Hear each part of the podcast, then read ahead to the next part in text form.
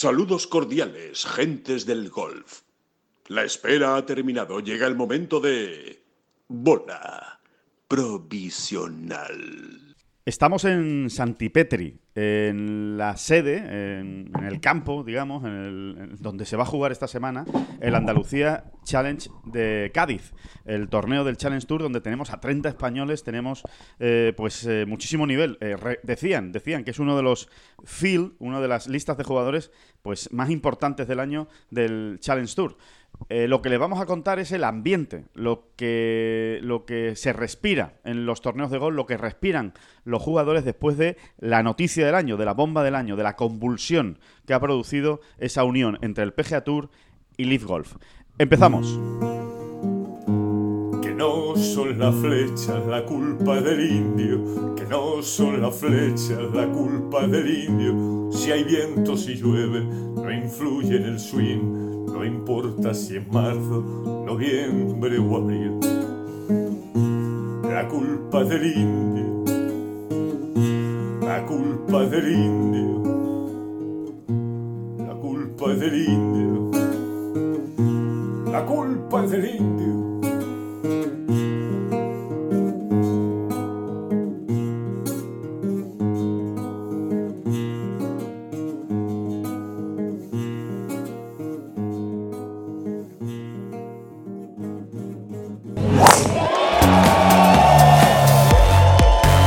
Siente la energía del Leaf Golf en el Real Club Valderrama. Por primera vez en España, las grandes estrellas del gol mundial se dan cita del 30 de junio al 2 de julio. Ve de cerca, como nunca antes, a Sergio García, Dustin Johnson, Cameron Smith y Phil Mickelson.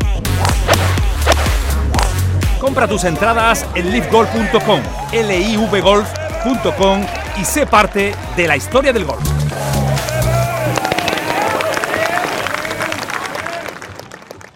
Hola, ¿qué tal? Muy buenas, saludos a todos y bienvenidos a esta bola provisional de jueves 8 de junio. Es la bola provisional del día después, o del día después del día después, ¿no? Lo que le vamos a, tratar de explicar es, eh, pues, eh, cómo pues eso, cómo sienten los jugadores, ¿no? Que, eh, cómo ha caído, cómo ha calado la noticia, la gran noticia de esa unión entre el PGA Tour y Leaf Golf en todos los circuitos. Lo primero que le planteamos es que ha habido reuniones de todos los jugadores con todos los circuitos. En todos los circuitos ha habido una reunión de jugadores en las que realmente, bueno, pues se ha tratado de dar las explicaciones que se han dado. David Durán, muy buenas, ¿qué tal? ¿Cómo estás? Bien, y al paso que vamos, el lunes haremos la bola provisional del día después, del día después, del día después, del día después, del día después, del día después, del día después. Del día antes, porque, porque también pasará algo y sabemos al día siguiente, ¿no? Sí, quiere, quiere ello decir, quiere todo ello decir que sí, que evidentemente esto va a traer cola. Bueno, si, si ya la trajo el cisma, pues el, la, firma de la paz eh, eh, o el estallido de la paz eh, va a traer la misma cola o más Y antes de nada, ahora procederemos a, a, describir un poco, que es interesante, ¿no? Em, ¿Qué nos hemos encontrado? ¿no? ¿Cuáles, son las el ambiente, ¿Cuáles son las incertidumbres? ¿Qué ambiente hay? ¿no? ¿Qué, qué piensa, qué se cuece, ¿no? Eh, pero antes de nada me gustaría eh, elevar la voz. Elevar la voz. Niños y niñas. No, esto, esto es para niños, niñas, adultos y, de todos los tipos y colores.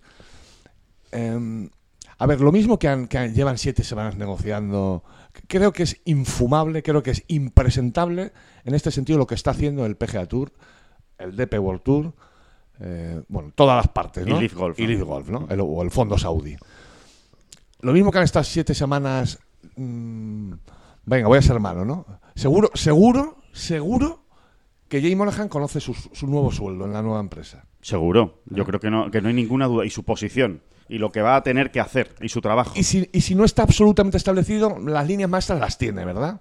Y como Jay Morgan, otros tantos cargos ejecutivos que ya estarán perfectamente establecidos, señalados, y etcétera, etcétera. A mí me parece que no es de recibo que después de la que han liado, eh, eh, de la que se ha liado, venga, para no echarle la culpa de algo que tampoco hay que buscar culpables. Mm, después de todo lo que se ha liado, eh, deberían haber puesto un poquito más de interés en darle como mínimo, como mínimo a los jugadores de golf las líneas maestras de hacia dónde se va o sea, tú echas de menos alguna explicación más. Sí, sí, sí. Por no decir muchas más. Esto es impresentable. Esto es impresentable. Yo en- en- entiendo que... No, de hecho no lo entiendo. O sea, no se entiende que, que Keith Pelley se, se- se- se exponga ante los medios, que por cierto, eso sí es verdad, fue el único que admitió preguntas. El único que se ha puesto delante de los medios de comunicación a pecho descubierto. Eh, otra cosa es que después diera muchas o, o pocas explicaciones. Pero, Pero por lo menos las aceptó. También es más fácil ponerte a pecho descubierto delante de los medios eh, intro- con la siguiente introducción. Señores, me van a hacer ustedes muchas preguntas y el 98% no las voy a poder contestar, no tengo respuestas. Bueno, pues, pues es que eso es, es impresentable. No parece serio. Es impresentable que, que no se hayan dado más explicación. Y además voy a ir más allá. Ya no es solo a los jugadores, que por supuesto, que al final pues son... eh, bueno, al final son actores, los actores de, los de esta actores, película. Exactamente, los actores de esta película sobre, sobre quienes en realidad pivota todo, porque eh, sin, sin jugadores, lo mismo que hemos defendido tanto a los circuitos, ¿no? Eh, sin circuitos no hay carreras profesionales que valgan. Eh, totalmente. Eh, Ah, sin- ah, son los dos, Lo que mismo, son- sin jugadores no hay circuitos que valgan tampoco, ¿no? Son O que dos valgan tanto, ¿no? Y ahí está la prueba de cómo de- de- con todo este cisma que hemos visto, ¿no? ¿Qué valor tiene cada circuito y por qué? Pero bueno, no me quiero despistar. Que esto es impresentable, Sí, hombre. sí, sí. Sí, que el martes se anuncia el acuerdo y Ah, no. estamos a jueves. Perdón, Ah, Alejandro, que, que- que es que me había quedado había eh, estaba diciendo que iba a ir más allá. Eh, eh, el ir más allá es que, por supuesto, a los jugadores, pero también a los medios y sobre todo a los a aficionados. los aficionados. Sí, a, a lo- a los aficionados a través de los medios. Claro, claro, que, que al final, al final siempre en todos los discursos está y por supuesto el aficionado que es quien sostiene todo esto, ta, ta, ta, ta, ta, ta, que, que es por quienes estamos aquí, ta, ta, Para ta, hacer ta, ta, crecer ta, el juego y demás. para hacer crecer el, el- el- el game.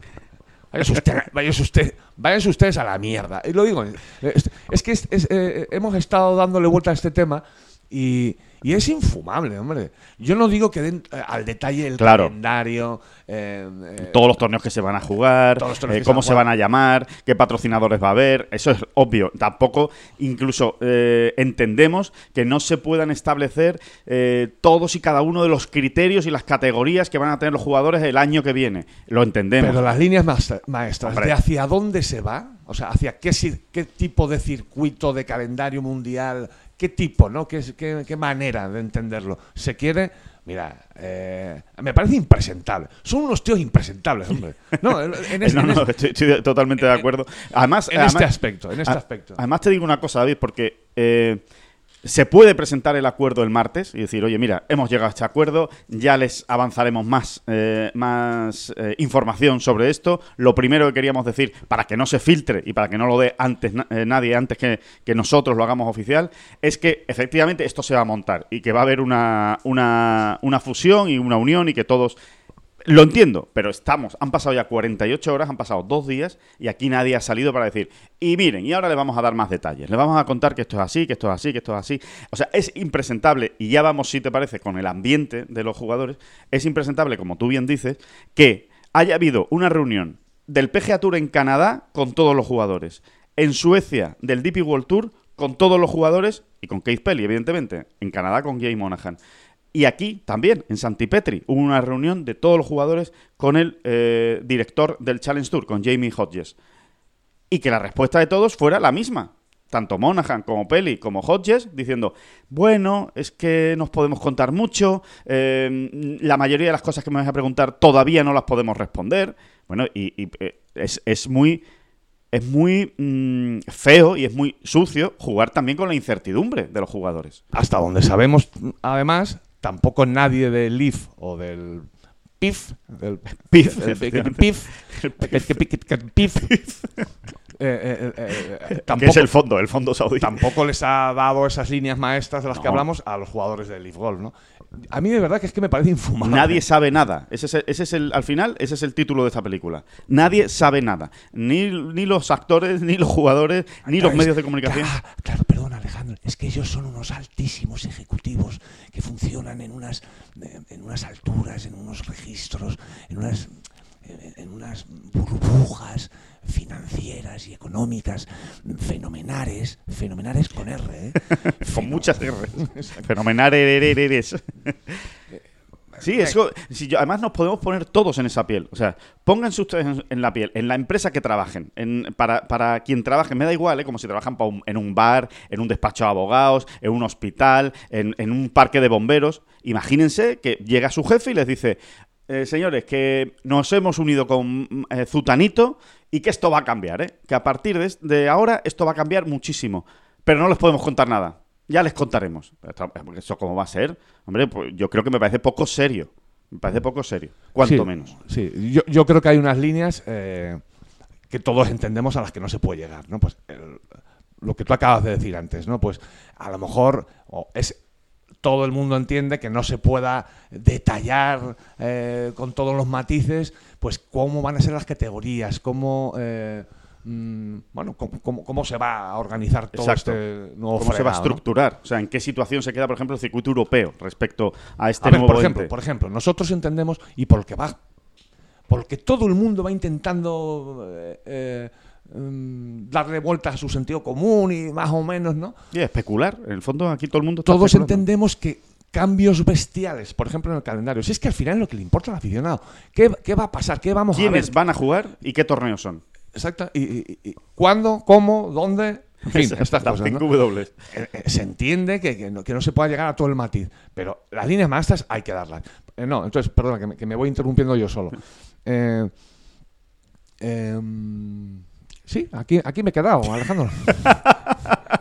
Sí, estamos, sí, sí, estabas hablando de que, de, de- yo creo que, lo, que- creo, eh, que lo que ibas a decir era que, que los jugadores, por lo- que algo, que algo se puede dar, que algo de información se puede dar, ¿no? No, No, sí, sí, no, no, sí, no, que, ha- que hay una, que hay una serie de líneas que todos entendemos a las que no se pueda llegar, ¿no? O sea, Exacto. Pues, pues eso, ¿no? un nivel de detalle que todavía no se conozca, eso es lógico. Pero... que, que me entra la risa, perdón. No, no, ya. Sí, sí, que se, nos ha ido el hilo, que se nos ha ido el hilo. Pero bueno, eh, volviendo, volviendo a lo que estábamos, porque creo que al final es lo más interesante que le podemos trasladar también a, lo- a los oyentes de esta bola provisional. Nosotros, como le hemos dicho al inicio de este podcast, estamos en Santipetri. Entonces, hemos tenido la posibilidad, la ocasión de hablar con muchos jugadores, con muchísimos jugadores del circuito europeo, en el fondo, ¿eh? circuito europeo, Challenge Tour, llámenlo como quieran. Y la sensación generalizada de los jugadores es de indignación. Esa es realmente la... la- la, No, mm, sí, completamente de acuerdo, pero matizaría. Sí, sí. Es una indignación que nace de la incertidumbre. de la desinformación. de la incertidumbre, es decir, ¿qué, va a ser, ¿qué hay de lo mío? Claro. Pero con toda razón y justicia, ¿no? ¿Qué, oye, ¿qué hay de lo nuestro, no? Eh, a ver, yo creo, o sea, que una, eh, em, algunos detalles, por ejemplo, sí, mira, ahora acabo de recuperar el hilo, ¿no? Ah, fenomenal. algunos detalles. es- estaba diciendo antes, si te acuerdas, que, que todo el mundo más o menos, o por lo que estamos viendo aquí en Santipetri, ¿eh? y que, bueno, y que eh, otros jugadores consultan a otros jugadores. En fin, en general, un poco las situaciones eh, de. Nadie pensamos que los cambios van a ser bestiales y muy pronto. Sí, correcto. Que el calendario de 2024 tampoco va a cambiar demasiado, porque ya está muy avanzado. Eso no se podía... Totalmente. Eso en concreto no se podía explicar. A ver, señores, ha habido esta cuerda, mm, establecer una fecha aproximada a partir del año 2025, ¿no? Me lo estoy inventando. Mm, eh, empezarán a implementarse, na, na, na, ¿no? O sea, qué, menos, ¿no? Pero te diría algo más, o sea, qué menos, ya que estamos aquí en el Challenge, en un torneo del Challenge Tour, qué menos que eh, que lanzar algún mensaje tranquilizador. Por ejemplo, ya que va a entrar tanto dinero, ya que se trata de eso, básicamente, ¿no? Que es que va a entrar muchísimo dinero, porque al final de lo que se trata es de eso. Es de eso, que va a caer una lluvia de millones sobre el golf profesional mundial. Exactamente. Bueno, no digo que, que- que- que establezcan o nos definan las partidas. Claro, ¿cuánto dinero va a caer al Challenge? No, pero por lo menos que salga alguien y diga, señores, tranquilos, que el Challenge Tour va a seguir. Y además va a seguir y más potente. Exactamente. O va a seguir igual, o va a seguir siendo una cantera fundamental para el golf profesional. Exactamente, porque todos entendemos que cantera va, tiene que seguir habiendo. Es de, lo, es de lo que se nutre el, el golf de al- altísima competición. Correcto. No hay duda, ¿no?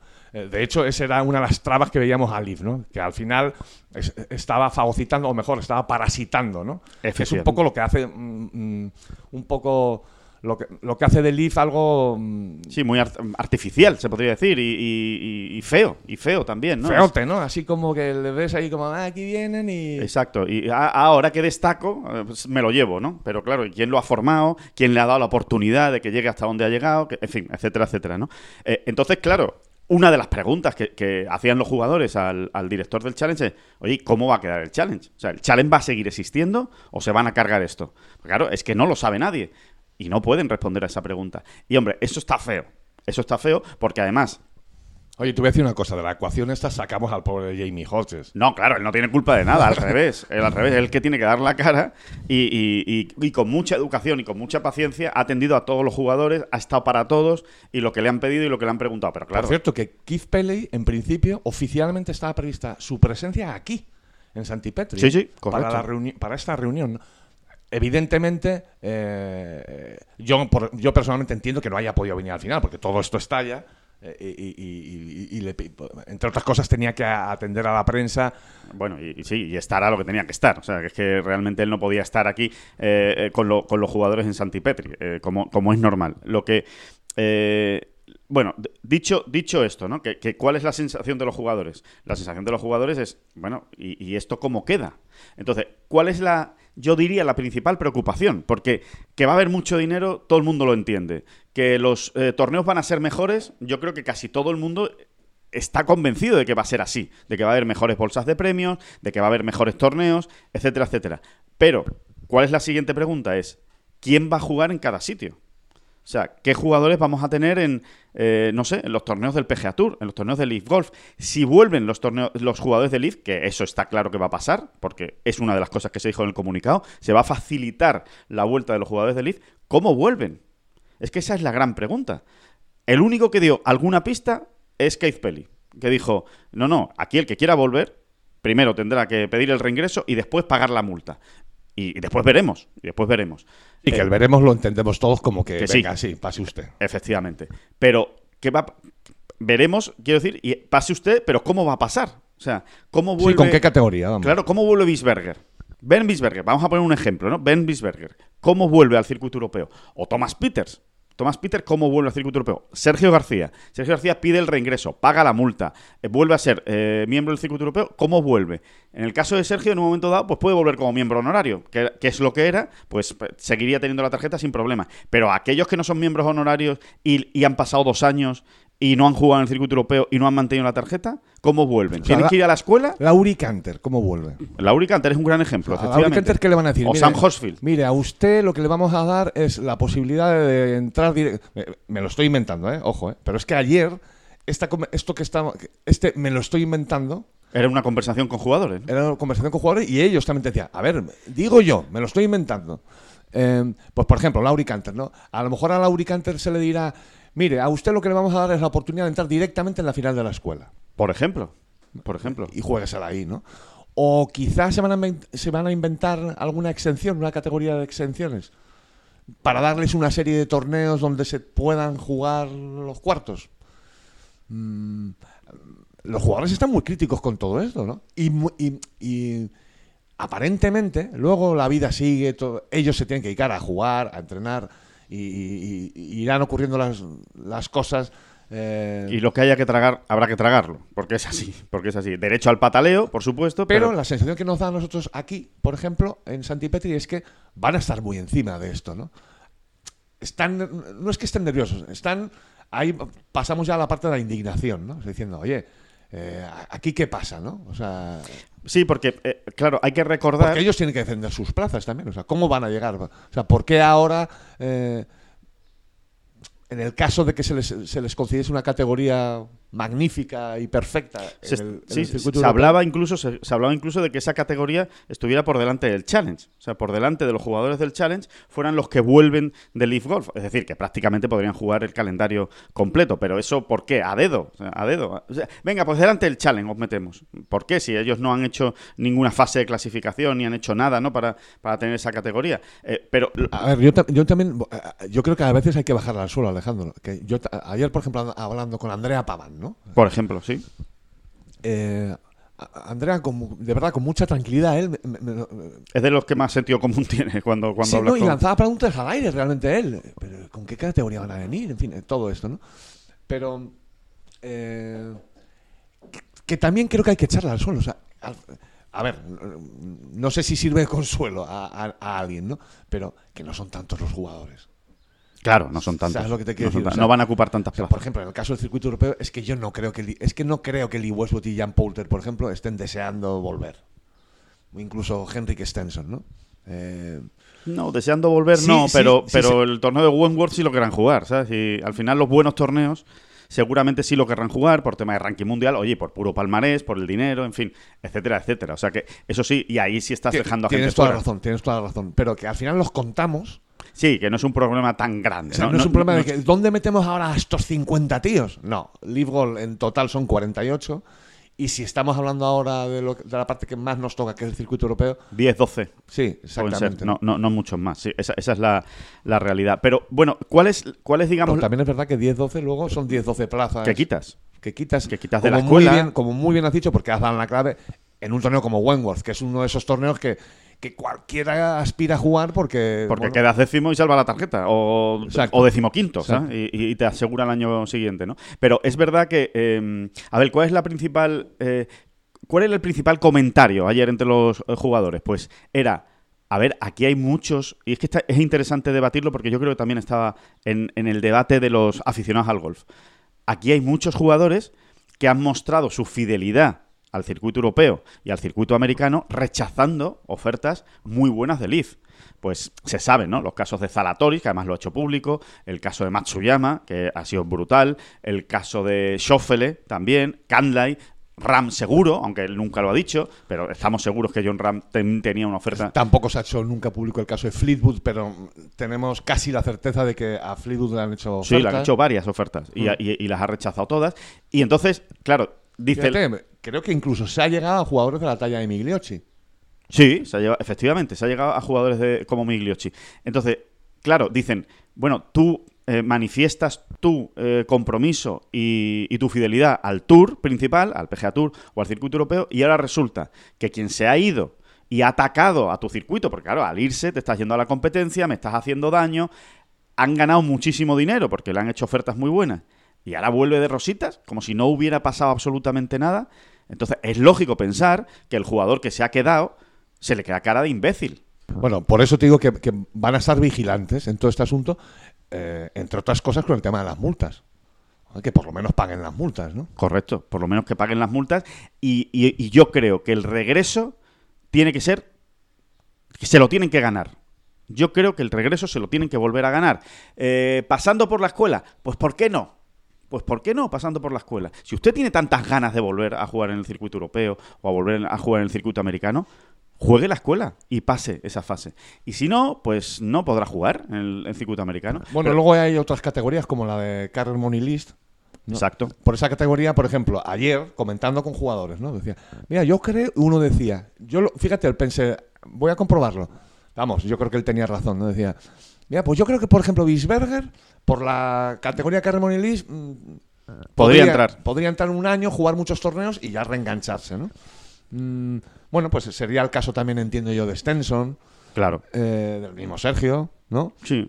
Eh, Sí, sí, sí, de Bolter, de Westwood, entiendo yo, que, que todos esos por Carrier Money List, pero claro, Carrier Money List también tiene una serie de plazas de- determinadas, o sea, no es una categoría en la que puede entrar todo el mundo, entran a lo mejor los, no sé si son los tres o los cinco primeros, ¿no?, de, de esa categoría, o sea que sí, todo eso hay que articularlo, pero claro, al final volvemos al inicio de este podcast, ¿no?, que, que- con el que tú hablabas, David, con lo que tú decías, pero es que no sabemos nada, si no sabemos ni cómo va a quedar el- Tenía- los torneos. tenían que haber tenido, tenían que haber mostrado la decencia, Sensibilidad, ¿no? unos, sí, unos, un- unos, no sé, unos niveles básicos de decencia, Eh, para, insisto, para dar algunas líneas maestras que sí, que sí creo yo que más o menos las conocen, ¿no? No, pero esto ha sido todo, insisto, eh, vuelvo al, al discursito este. No, es que nosotros somos unos ejecutivos muy importantes y fenomenales. Que, que Fenomenales. actuamos- que actuamos en unas dimensiones que ustedes, los, los pobres desgraciados, mortales, no, no, no comprenden. Nosotros nos movemos unos niveles eh, pecuniarios, financieros y de... Pecuniarios. Super palabra. Sí, porque esto parece que ser muy pedante, ¿no? Ellos hablan así, ¿no? Y, ustedes comprenderán que a ustedes no le vamos a dar. Es usted a la mierda, hombre.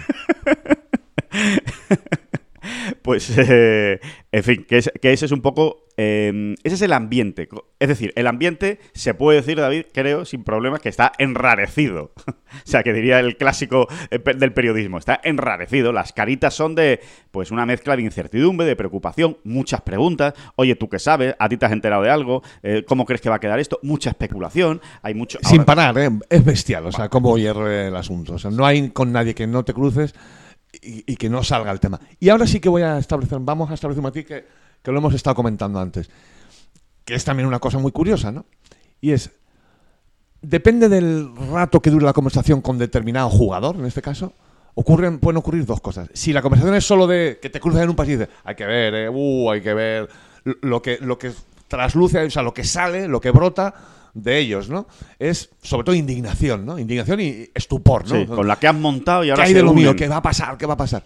Ahora, cuando la conversación ya eh, se alarga en, en el tiempo, estás simplemente 5 o 6 minutos, ya eh, hay una reflexión que, que ellos han, han hecho, por su lado, que llega al... Pero creo que al final será bueno. Sí, eso, es- en eso está todo el mundo de acuerdo. Eso O es sea, verdad. al final, esa coletilla, si es, si- si- insisto, si la conversación, si, si, te paras 10 minutos con ellos, al final sale eso siempre, ¿no? Esa coletilla va saliendo, ¿no?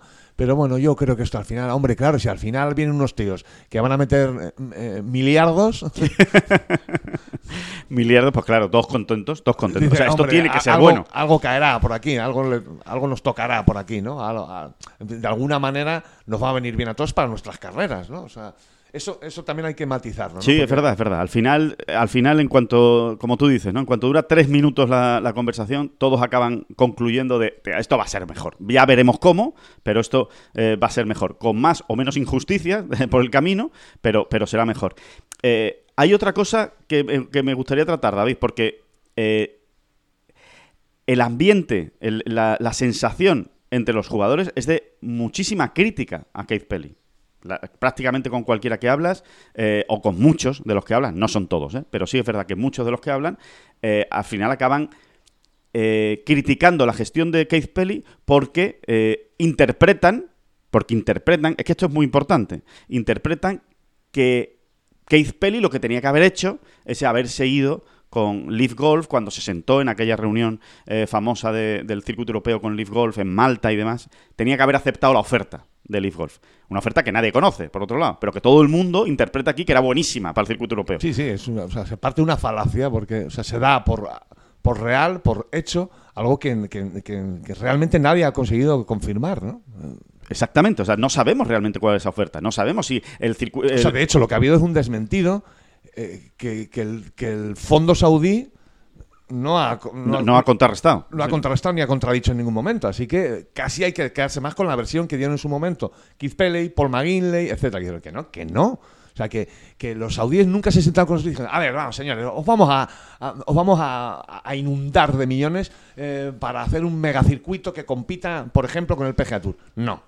Eso no se produjo en esos términos. No, no, no, claro que no se produjo. Y además, ustedes van a seguir mandando, no se O sea, preocupen hay que, que, yo... pensar que Leaf siempre fue Greg Norman. El plan de Greg Norman.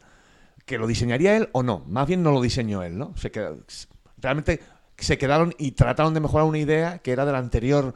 ¿Te acuerdas que al principio Sí. era la liga. ¿Cómo se Eh, llamaba? mm, Pro- la- eh, madre mía. eh, antes de Leaf sí. hubo otro proyecto. sí, un proyecto británico. Un proyecto británico. Exactamente, que- que, es quien realmente eh, parió el tema de las escuderías y no me los sale el equipos. nombre. Sí, sí, pero es eso. Leaf lo que hizo eh, es, es- es- esos promotores, digamos, de aquella idea, se dirigieron a los saudíes y los saudíes lo que hicieron es mm, Que ya lo hacemos nosotros. ya lo hacemos nosotros. Muchas gracias, pero ya lo hacemos gracias nosotros. por la idea. Básicamente fue así. Sí, sí, fue así. O sea, que realmente su plan siempre fue tener a 48 Premier mega- League. La Premier La League. Premier League, La Premier League. exactamente. Eh, bueno, eh, que, pero que la idea de Leaf nunca fue me compro el Asian Tour o el European Tour para competir de tú a tú con un, con un circuito donde prime la meritocracia. Que no. Que su, que su plan siempre fue este. El golf por equipos. Le gustó lo que, la idea de la Premier, de Premier League y dijeron, sí, pero lo voy a hacer yo. Pum, pum, pum. De hecho, lo que, lo que pensaron es, si tú te traes al golf el modelo de la Fórmula 1, esto da mucha pasta. Porque vas a acabar vendiendo las escuderías, las marcas se van a pegar por los equipos. Mira, recuerdo, ¿te acuerdas? Es que no sé si lo hemos contado en alguna bola provisional. ¿Te acuerdas hace un mogollón de años, un día que estábamos, me parece que estábamos cenando, estábamos en, no me acuerdo cuál era la situación, pero era una situación muy tranquila, de, Sí, relajado. con Rafa Cabrera Bello. Ajá. No sé si estábamos cenando o... Es que no me acuerdo. O, o sencillamente a lo mejor estábamos sentados allí, yo qué sé. Y, y Rafa mm, nos preguntó, ¿ustedes saben, ¿ustedes saben algo de...? Porque además como él habla así de usted... Claro, el, el- el canario, como, como buen canario. Claro como que sí. gran canario, que además qué gran costumbre ahí que se mantenga. Sí, ¿no? porque además él lo lleva a gala. O sea que... Sí. ¿Ustedes saben algo de, de unas escuderías que va a haber? Es. Esto estamos hablando de hace... Pues esto entiendo que ocurrió cuando la Premier League... eh, Sus inicios, cuando tanteó, a lo que mejor. Estoy hablando a lo mejor de hace cuatro años, ¿eh? Sí, sí, sí. Cuatro. cinco, ¿eh? Sí, porque es bastante antes de la pandemia. Yo, o sea, yo recuerdo que tú y yo nos quedamos diciendo, de, eh, ¿de qué, con perdón, de qué coño estás hablando? Porque, porque no tenemos ni idea. Sí, sí, efectivamente. ¿Te acuerdas, es la primera vez que oímos No, hablar de pues lo de sí, las no, escuderías. Pues, pues, Algo ha llegado. Pues mirad, miren, miren ustedes por ahí. miren ustedes por ahí, que igual hay algo. Pues fíjense, fíjense si hay, si hay algo de, de lo que, de lo que ha ocurrido, ¿no? No, y te quería decir otra cosa. Eh, eh, quería comentar otra cosa respecto a Pele, ¿no? Que era el tema que estamos, que estamos hablando. Aquí. Cuando le hemos tenido que dar, en esta bola provisional, ¿eh? en Tengol, cuando le hemos tenido que dar a Peli, le hemos dado. Y cuando ha habido, cuando hemos creído que había que defenderlo, lo hemos defendido. Yo creo que en este caso eh, se está eh, mm, creo que hay un, cierto ambiente contra Keith Pelly cuando en realidad lo único que se sabe es que se afirma un acuerdo de los tres grandes grupos y en esos tres grandes grupos está el DP World Tour. Entonces, yo creo que cualquiera que supiera, y todos los jugadores lo sabían, la situación del circuito europeo en la pandemia, que estaba arruinado el circuito europeo, no tenía dinero, eh, se gastó todo el dinero que tenía en tratar de sacar los, torneos adelante para poder cobrar los derechos de televisión, arruinado estaba el circuito europeo, pensar que eso fue en 2020, ¿eh? no lo olviden, ¿eh? En 2023, tres años después, el circuito europeo iba a ser una de las tres entidades que iba a estar junto con PGA Tour y Leaf Golf firmando un acuerdo a tres partes y formando parte de esa nueva organización. Yo creo que ese mérito sí hay que dárselo a Keith Pelly, que no haya quedado arrinconado completamente el circuito europeo. Ahí está. ¿Que no es como el PGA Tour? Pues por supuesto que no, no lo ha sido nunca, no lo ha sido en los últimos años. No puede competir cara a cara con el PGA Tour. O sea, es que el circuito europeo arranca en el año 1972. Bueno, pues desde ese mismo momento ya era muy inferior a lo que estaba organizándose. Porque realmente, de una manera oficial, eh, eh, la historia del PGA Tour es que es para verla. Porque Sí. según por donde leas. eh, ¿Empezó en el 20 o empezó en el 69? No, no, en el 20 no empezó. No, como tal, como lo entendemos hoy en día, no, pero sí que hay dudas si empezó en el 75, un poco antes. Bueno, pues más o menos en el momento en el que arrancan los dos, que es en fechas más o menos parecidas. Sí. Ya desde ese momento, eh, donde juega el señor Niklaus es allí, donde, donde juega el señor Arnold Palmer es allí. Y es un señor Niklaus y un señor Palmer en, eh, cuidadito, o sea, en, en auge todavía. auge, ¿eh? sí, sí, sí. Donde juega el señor Tom Watson es allí, donde, so- donde juega el señor Gary Player es allí, donde juega Johnny Miller es allí, donde juega Raymond Floyd es allí. Todos esos juegan allí. Es verdad que, que enseguida hay una réplica brutal con la- aquellos Big Five, ¿no? Exacto. Seve, Langer, Lyle, eh, Faldo, etcétera. Y que-. Ujú. y Buslan, que, oye, que dan una señora réplica. Sí, ¿eh? sí, y, sí. Y, y como se ve también en la Ryder Cup, ¿no? Pero que si uno coge la clase media de aquel circuito americano, ya era muy superior. Ya repartía más dinero. Claro, había mejores patrocinadores, Claro, porque había está- más torneos. eh, Es un poco como ocurre ahora. O sea, ya en Estados Unidos había eh, muchos más sponsors eh, deseosos de eh, eh, unir su marca a la del señor Niklaus, por ejemplo, ¿no? Pues, pues esto funciona así como luego a la de Tiger Woods y demás. Siempre fue superior. Siempre fue superior. Siempre. Siempre, ¿no? Porque es que parece, escuchando a algunos, que, que hubo un momento en que los miraban. Se miraban de cara a cara. No, de cara a cara nunca. Siempre, eh, desde el, eh, o sea, en el siglo XXI, los mejores jugadores del European Tour, por eso siempre hemos hablado de Sergio como realmente pionero, porque Sergio. Sí, es de los primeros que mantienen las dos tarjetas durante muchísimo tiempo. Y, no, y que lo tiene claro desde que es un, un mico. Dice, no, no, es que yo lo que voy a hacer es. Mi carrera la, la he diseñado así, ¿no? Que tiene mucho mérito lo de Sergio eh, en ese sentido, ¿no?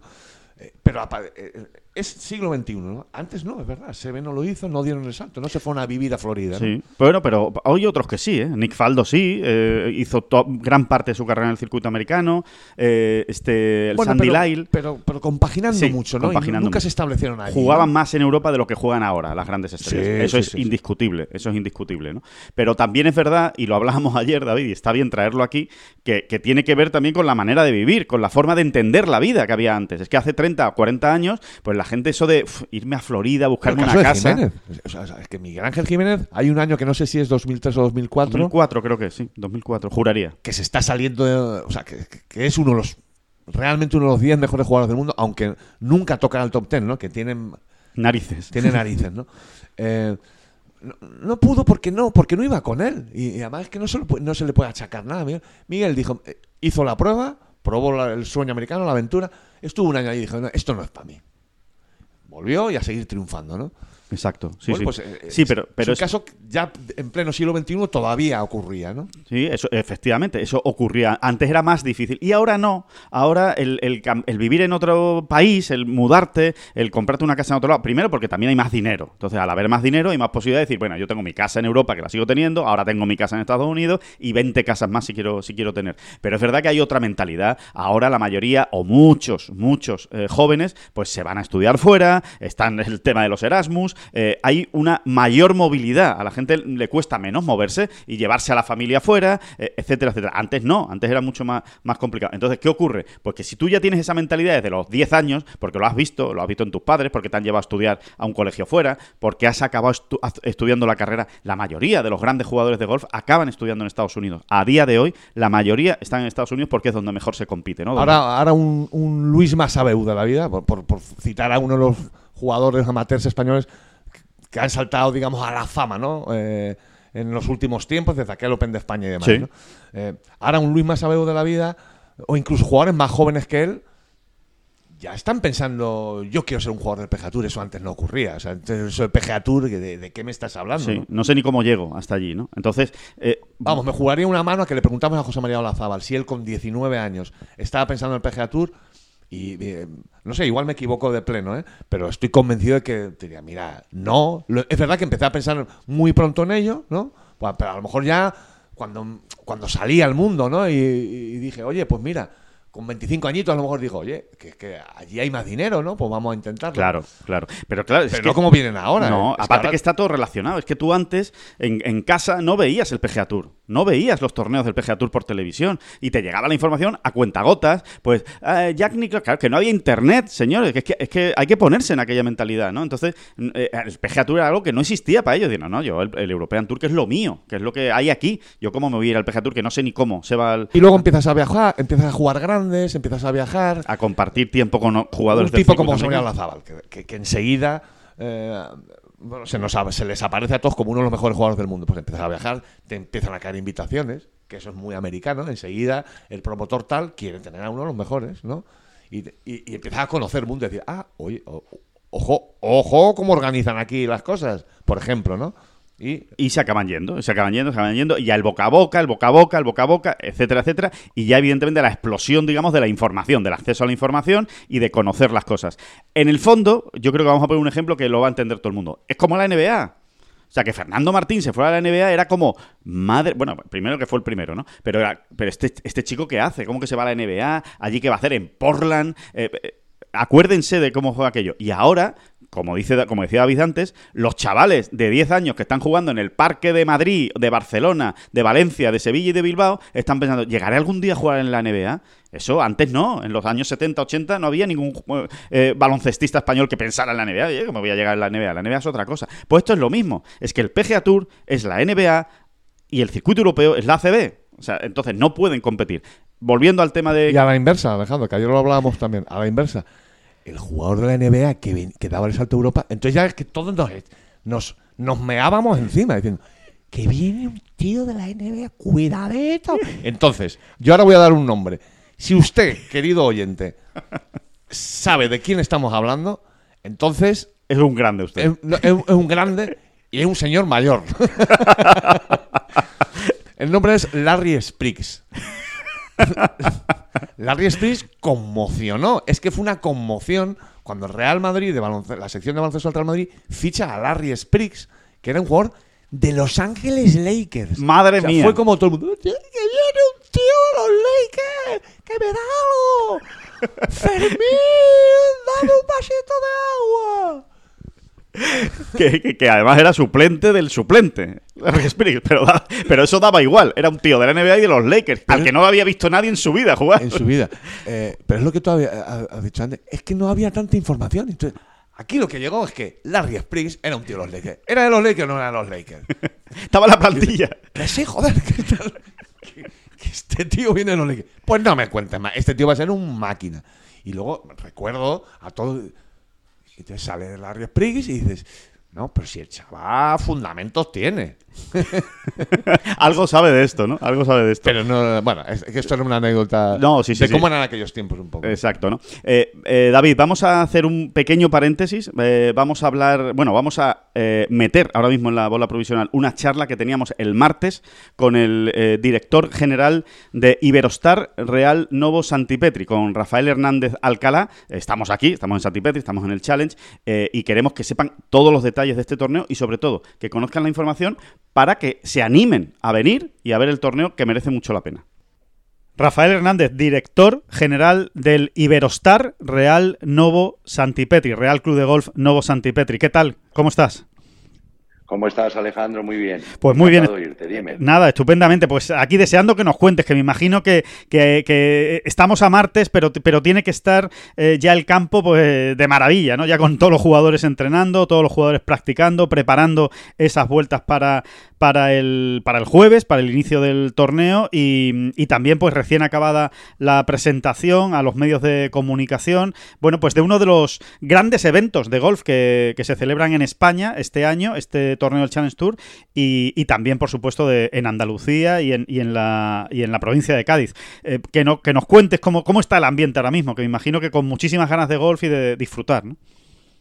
Oh, Bueno, pues, pues eh, te puedo decir efectivamente que hoy hemos tenido la, la rueda de presenta- prensa de presentación. Eh, entre ayer y hoy están ya aquí los 156 jugadores. Sí. Hoy era día de entrenamiento oficial y, y, bueno, el ambiente es magnífico porque creo que los jugadores, eh, es el cuarto año, como sabes, consecutivo que tenemos eh, el Open de España y el Open de Cádiz. Sí. Eh, y eso dice mucho, dice mucho de que los jugadores, que son los protagonistas, y eh, disfrutan de, de este gran club, en mi opinión, gran club de golf, Novo Santipetri, diseño de Sebe Ballesteros, eh, y pasan una, además de compitiendo, pasan una semana magnífica en, en nuestras instalaciones. Y espero que sea un éxito y, y animo a todo el mundo, sobre todo, a que venga a verlo, porque Claro. es algo, algo único. Sí, sí, eh, sin ninguna duda. Además, eh, como, como decías, Rafael, se ha, se ha sentado ya en el calendario eh, del golf eh, nacional esta cita en Santipetri, esta cita en el Iberostar, y además nos consta, eh, Rafael, y, y seguro que nos puedes contar pues algo ¿no? que, te hayan, que te hayan dicho los jugadores o que te haya llegado a través del, del circuito del, del Challenge, que es una de esas semanas que aprovechan para venir con sus familias. O sea, no, no vienen solo los jugadores a jugar al golf, sino que ya aprovechan y dicen, oye, pues mira, mm, yo sí, yo voy a trabajar porque tengo que jugar al golf, pero, pero vosotros, mi mujer, mis hijos y tal, que disfruten ¿no? de, de Santipetri, de la maravilla de, de la zona. Eh, es así, es así. Acabo de, de saludar a un jugador y, y le he dicho bienvenido, otro año. Y la contestación ha sido, Rafael, este seguro no me lo pierdo. Es decir, Qué bueno. eh, es decir, de, de los eh, 156 jugadores que van a participar, tenemos 28, me parece que son españoles Sí, me puedo equivocar, 28 españoles, em, eh, eh, vienen realmente pensando en el, en el destino, más que en la competición, que también, por supuesto, porque está dentro, es una de las pruebas más importantes del Sí. circuito, ¿no?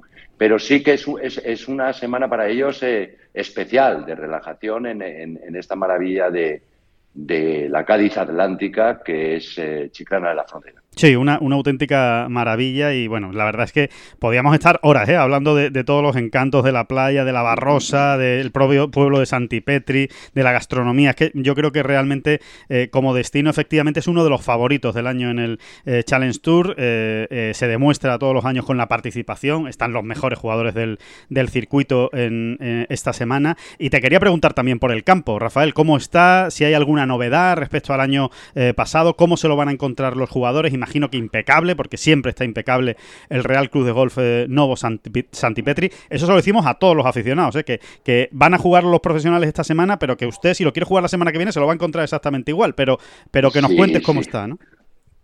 Eh, bueno, mm, he estado también dando vueltas con el director del torneo, con Federico, uno de los mejores del, Challenge Tour, sin duda. Sí. Y os aseguro que los comentarios con respecto al estado del campo eh, son, bueno, eh, para estar muy orgulloso.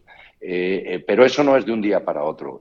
cuando el año pasado ya tanto el Ayuntamiento de Chiclana como la Diputación como la Junta apostaron por tener el cuarto año consecutivo aquí, ya se empezó a trabajar en el, en el campo de golf. Y en los seis últimos meses, especialmente para prepararlo para una prueba de este nivel del circuito europeo y creo que hoy por hoy las instalaciones están impecables, de verdad, impecables. Y, es así porque, eh, insisto, los jugadores siguen repitiendo. Eh, el comité de jugadores sigue pidiendo venir a Chiclana. Eh, las condiciones, hoy hace un poquito de levante, pero las condiciones de juego son magníficas, magníficas. y, y, son de, como digo, son 156 jugadores de todo Europa. Sí, eh, exacto. Y fuera de Europa, ¿eh, Rafael? Y fuera de Europa. También hay algún... De Europa y fuera de Europa, efectivamente, porque hay, hay sudafricanos, eh, bueno, 25 países dentro de Fíjate. los 156, ¿no? Eh, como sabéis, la modalidad es 72 hoyos stroke play. Con un corte el viernes, ¿no? Después de la segunda jornada. Exacto. los 36 primeros hoyos es el corte y el torneo eh, luego los 60 primeros clasificados y empatados pasan a jugar el, sábado y el domingo eh, lo que determinará el ganador de, este Open. Eh, yo he dicho también en rueda de prensa, y te lo repito porque me parece muy interesante, que este, este club y el Real Club de Golf da suerte a los españoles. Es verdad. es verdad. Cuatro, cuatro últimos años, Pepa Anglés, y Santi Tarrió, dos españoles, consiguieron la tarjeta del circuito europeo en el club de golf. Eh, y bueno, yo espero que este año eh, vuelva a conseguirla un jugador español. Así es. Que sea mano de santo, que sea mano de santo para una victoria. Nos da igual quién gane, pero si es español, un poquito mejor, ¿eh? Las cosas como son. Un poquito, un, poquito, mejor. pero oye, que, aquí no, aquí no vamos con ninguno y que, y que, como se suele decir en esta cosa, que gane el mejor, eh, que gane el que mejor se sepa adaptar también a las condiciones de juego de la, de la semana y, que, y que efectivamente, pues que si es un español, pues nosotros estaremos muchísimo más contentos. Eh, Rafael, una, una última pregunta. Eh, ¿Qué supone para Iberostar este, este torneo? O sea, que, eh, y si podemos hablar un poco de futuro, o quizás un poco pronto, si, si la idea es que esto siga eh, celebrándose, que este challenge de Andalucía siga estando en, en Santipetri los próximos años, eh, hay que hablarlo, porque nos consta que el compromiso de Iberostar con el destino de Cádiz y con el destino, evidentemente, y con el, y con el golf en sí mismo, es enorme. Bueno, eh, tienes toda la razón. La apuesta del Grupo Iberostar con respecto a nuestro destino turístico ha sido enorme desde el principio. Eh, ¿Qué supone para el futuro? Eh, yo te diría que, mm, como ha dicho, y pongo palabras eh, en mi boca del, alcalde de Chiclana, don José María Román, el golf es base, base de nuestro destino turístico. lo digo de verdad, somos referente en Europa de destino turístico de golf en esta parte de la Cádiz Atlántica. Eso es importantísimo porque en la, estacionalidad que supone el, no turismo de playa, eh, la, amortiguamos gracias al golf. Claro. Y, el invertir en, eh, pruebas como esta, que están retransmitidas a todos los países de, Europa, supone una grandísima ventana de lo que tenemos en, esta preciosa Cádiz. Y creo que eso es una inversión de futuro. Eh, y espero que podamos seguir repitiéndolo y estando en el calendario del Challenge Tour muchos años. Claro, porque además, eh, Rafael, es una repercusión de todo el año, porque al final todo el año estás diciendo, en Santipetri se juega un torneo del Challenge Tour que va a ser muy importante, clave para conseguir la tarjeta del circuito europeo eh, para el año siguiente, y una vez pasa el torneo, todo eso en los meses previos que, está ahí, ¿no? Puesto en el calendario todo el año esa cita de Santipetri. Después, una vez pasa el torneo, pues eh, claramente estás hablando de los ganadores de este año. Bueno, pues en Santipetri ganó tal jugador y al final encima consiguió consiguió la tarjeta del circuito europeo. O sea que realmente eh, no solo ya es la repercusión propia de la semana del torneo, que efectivamente esa es innegable, ¿no? Porque se está jugando el torneo y, atrae a los aficionados, sino que es una repercusión anual y te diría que con el tiempo también, porque eh, a lo mejor dentro de 10 años se, se, recordará, pues en el Challenge de Santipetri ganó este jugador que ahora acaba de ganar el US Open, por ejemplo, ¿no? O que ahora mismo es el número 10 del mundo, o número 1 del mundo. Y, y, eso queda para siempre. Es un, es, un, es un legado, digamos, desde el punto de vista de la publicidad, ¿no? O de la repercusión que, tiene un valor extraordinario. Y, no solo, Alejandro, en el tema de, campo de golf como tal. Yo te digo que eh, creo que demuestra la calidad, calidad de los campos de golf que tenemos en Cádiz. Claro. Eh, el Challenge Tour, eh, cuando se mueve por toda Europa, elige los campos donde tiene que ir y elige campos de altísima calidad, porque no puedes tener un una prueba del circuito en un campo que no sea de altísimo nivel de golf, ¿no? Y eso eh, significa que toda Europa, todo el turismo europeo de golf, está viendo que la calidad del, campo eh, se demuestra porque el Challenge Tour está jugando una de sus pruebas en él. Esto, en mi opinión, es importantísimo. No, no, el, Challenge Tour no va a cualquier lado. El Challenge Tour va a, sitios donde la calidad de sus campos, donde está, bueno, pues de, eh, está apoyada tanto por el circuito y todos los patrocinadores, porque saben que el éxito está asegurado en un campo del nivel que tiene el Real Club de Golf Nuevo Santipetri. y, más allá del golf, Rafael, y con esto ya sí vamos terminando, a mí me han dicho también que esta semana hay más de un jugador, más de dos, más de tres y más de veinte que va con tappers, que van con tappers ¿eh? al campo de golf para llevarse luego todo lo que comen, se lo llevan luego de, vuelta eh, para poder comérselo en casa porque la gastronomía, lo que comen esta semana, yo creo que no lo comen en todo el año, ¿no? bueno, hay, hay, hay muchísimo, es cierto también ¿eh? lo que dices. tenemos un una, calidad gastronómica eh, increíble, increíble porque la Bahía de Cádiz, como, como bien saben todos los oyentes, pues eh, la Bahía de Cádiz tiene un producto excepcional. Y muchos de los jugadores están en, eh, alojados en nuestros hoteles y muchos de ellos me comentan que, es una maravilla, que, es, es, una delicia comer en Cádiz. un gaditano pues puede estar más acostumbrado, un andaluz puede estar más acostumbrado, pero un inglés, un austriaco que venga y te felicite con respecto a, lo que comen día a día, pues, eh, pues es una delicia. Se le caen los lagrimones. Es un síntoma, claro, es un síntoma más de, la calidad del destino, ¿no? No, no es solo el golf, es todo lo que hay alrededor del golf. Totalmente. Bueno, pues eh, un, último minuto, si te parece, para volver a invitar a la gente a que vaya al campo, a que disfrute del golf, a que disfrute de las instalaciones de ese Iberostar eh, Real Club de Golf eh, Novo Santipetri esta semana con esa cita, con el Challenge Tour de Andalucía. Que se acerquen todos, Rafael, ¿no? están invitados todos. Es, les recuerdo, jueves, viernes, sábado y domingo. Y que nos va a hacer además, eh, creo, si no cambian las cosas, creo que nos va a hacer un tiempo magnífico. Estupendo. Eh, para que disfruten de los mejores jugadores europeos en este precioso deporte que es el golf. Pues ya saben, la cita ineludible ¿eh? para los aficionados al golf y para los que no son tantos, que a lo mejor nunca se han acercado a un acontecimiento de este tipo, a un torneo de golf, que vean que es muy especial, es algo diferente y que seguro les va a gustar. Así que nada, solo me queda darte las gracias. Eh, Rafael Hernández, director general del Iberostar Real Club de Golf Novo Santipetri, por estar un año más y una vez más en este podcast, en esta bola provisional. Siempre es un placer hablar contigo y y, sobre todo pues eh, recordar y comentar las, las delicias de ese destino de la Cádiz Atlántica y de Santipetri en, en concreto. Muchísimas gracias a vosotros y a todos vuestros oyentes. Un abrazo, Rafael. Un abrazo. Pues ya lo saben, ¿eh? vengan aquí a Santipetri, que, que es un gran espectáculo. El campo está fenomenal. Los greens, eh, eh, dicen todos los jugadores que están eh, sensacionales. Y hay 30 españoles y hay mucho que ver. ¿eh? Eh, Gonzalo Fernández Castaño, Álvaro Quirós, gente, gente joven, gente ya no tan joven, gente que quiere volver, gente que quiere acceder. Ángela Llora, en fin, hay un montón de nombres propios. Manuel Elvira, todos los que lo están haciendo muy bien en el Challenge Tour. En fin, una gran oportunidad de ver a jugadores españoles. Y que siempre dan la talla. Exacto. Que decir que ya, ya calándonos la boina bien, si te vienes aquí el domingo, seguro que vas a ver a uno, a dos o a tres españoles en la pelea. ¿no? Peleando por Que ganar. Es muy chulo, es que es muy chulo. Totalmente. Tenemos a Andrea Paván, como ha dicho David, Mateo Manasero, en fin, hay muchísimos alicientes para, para venir a Santipetri y, y ver el, el torneo. Eh, retomamos y vamos enfilando ¿eh? el- la, la- la última recta de esta, eh, de esta bola provisional.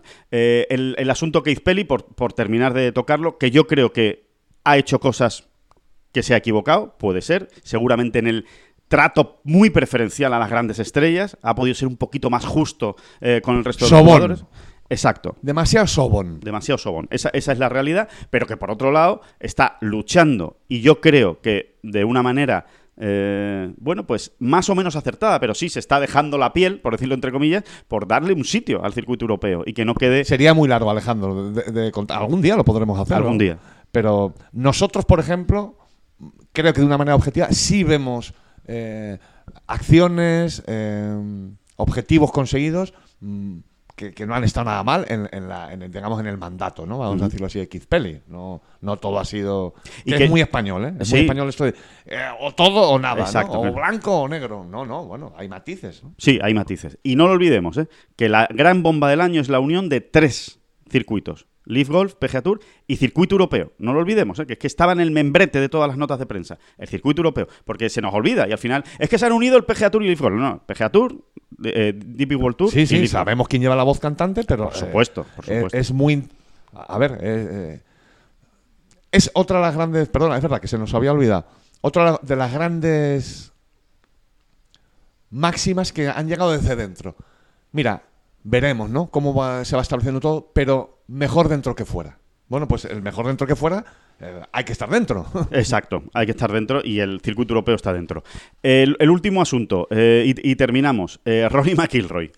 Había muchísima expectación por ver lo que decía Rory McIlroy ayer, porque en cierto modo también se parte de la idea de que Rory eh, ha sido el más retratado, el que se ha retratado más en toda esta guerra, enarbolando la bandera del, PGA Tour, defendiendo al PGA Tour y cargando contra el Leaf Golf.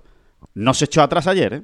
No se crean que ayer... sea, recuerden, ¿no? Que Jay Monahan decía, sé que muchos me van a tildar de hipócrita. Bueno, pues a Rory no. A Rory no le van a poder tildar de hipócrita porque ayer volvió a decir que no le gusta un pelo Leaf Golf. Vamos, concretamente dijo que odio Leaf Golf y espero que desaparezca. Es decir, Rory McIlroy sigue manteniendo el mismo discurso. Es cierto que eh, ha sido el que más se ha señalado. Yo creo que igual no tendría que haberse quemado tanto Rory en toda esta batalla. Pero, por otro lado, señores, estamos diciendo que Jay Monahan, que, ah, que no hay quien se lo crea, que ha estado mintiendo, que si es un hipócrita, que si nos ha engañado a todos, que Pelli lo mismo. Y ahora, un señor que desde el minuto 1 hasta el minuto 60 de partido, o 90, eh, No, no sé por qué ha puesto el 60, pero bueno. hasta, el, hasta el hoyo 18, desde el 1 hasta el hoyo 18. Exacto, es que hubiese dicho, desde el hoyo 1 hasta el 11, que es un par 5.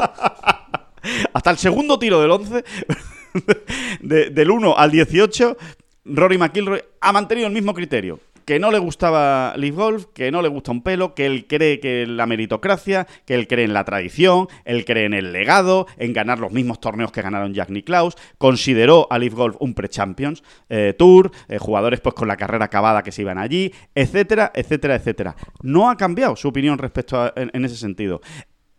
Y hay que decir que ese ha sido siempre el, argumento o, o el ideario de Rory McIlroy. Rory McIlroy no se ha metido con que los jugadores ganen mucho dinero. No, lo que ha dicho es, si ustedes se van, se van y no vuelvan.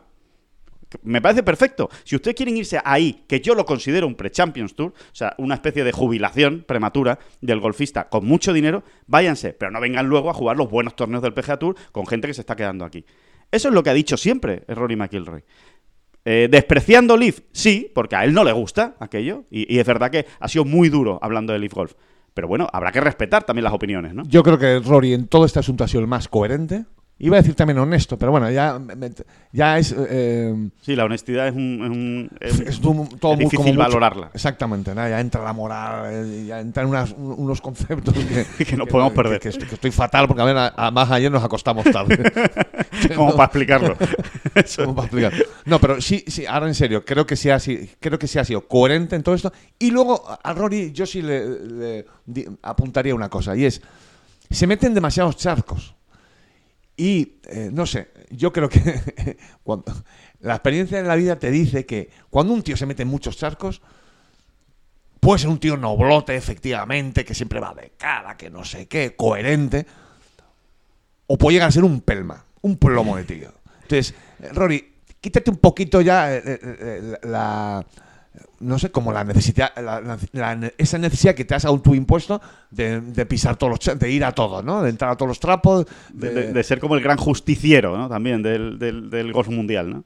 Exactamente, porque por ejemplo, eh, otra de las cuestiones que, que- que ha trascendido, ¿no? Eh, gracias a compañeros de los medios americanos, en este caso, ¿no? En la reunión en Canadá, eh, pues Grayson Murray, por lo visto hay un momento en el que, bueno, Pide la dimisión de Jay estalla, Monahan. estalla allí y, y pide la dimisión de Jay Monahan. Y según se cuenta que, claro, estas cosas, estas Sí, cosas, exacto. Según se cuenta, los que estaban allí en esa reunión cuentan que Rory McIlroy, que estuvo muy calmado y muy tranquilo durante toda la reunión, que prácticamente no intervino, ahí sí, ahí levantó la voz y le dijo a Grayson Murray, tú limítate a jugar mejor al golf. Exactamente, ¿no? Y, por ejemplo, ese es un charco que no termino de entender. O sea, ya es charco de, de pelma, de, de plastita. Venga, tío. eh, Exacto. Que no hay que entrar a todo, ¿no? No, no hay que entrar a todo y, y aparte, oye, pues tampoco, en fin, que hay otras maneras también de, de defender eh, tus argumentos. Pero eh, hay que decirlo, ¿no? Que, que- que está en el ojo del huracán, eh, Rory McIlroy, esa es la, la realidad, pero que, oye, él por lo menos está siendo coherente desde el principio en todo lo que, en todo lo que ha dicho. Y poco más, esto es lo que le podemos aportar ahora, a este, en este jueves, ¿no? Decíamos, sí, jueves 8 de, junio, eh, que así están las cosas, así están las aguas, así está el ambiente y que como empezábamos este podcast, esta bola provisional, que necesitamos información, que los jugadores necesitan información, hay que saber cómo va a quedar todo para también terminar de valorar si esto es tan bueno o no es tan bueno. Todos interpretamos que va a ser muy bueno, pero es que hasta que no sepamos cómo se articula todo, es imposible realmente valorar si esto va a ser un pelotazo mundial extraordinario para, para el golf o algo que no va a estar tan bien en, en- en el golf, ¿no? Eh, vamos a ver, vamos a ver si finalmente se hace el circuito mundial, etcétera, etcétera, etcétera. Esto va a ser a cuentagotas, pero estoy convencido que se va a ir sabiendo más información cada vez, cada vez, cada vez. Y evidentemente aquí se la estaremos contando. Habrá reuniones importantes, por ejemplo. Es muy pronto todavía para que en, la semana del US Open, que ahí está nuestro querido Alejandro Rodríguez, A ver, estaremos. eh, eh, haya novedades al respecto. Pero, por ejemplo, la, la- la cita del British Open, que ya habrá pasado un mesecito de todo este lío, a lo mejor ahí ya, que vuelven a unirse, ¿no? Y se ven todos, sí, sí. Sí, se ven todos. mm, a lo mejor ahí ya van surgiendo más cositas, ¿no? Sí, En seguramente. Así que nada, que se lo iremos contando. Que disfruten del fin de semana, que hay muchos torneos, ¿eh? ya lo saben. ¿eh? Está Suecia con el torneo de chicos y chicas. Está el, el Canadian Open. eh, en fin, el circuito europeo, americano de chicas. de todo Y el Challenge Tour. Vengan a Santipetri. Vengan a Santipetri. Que maneja mi barca, que a la deriva, que a mí me lleva.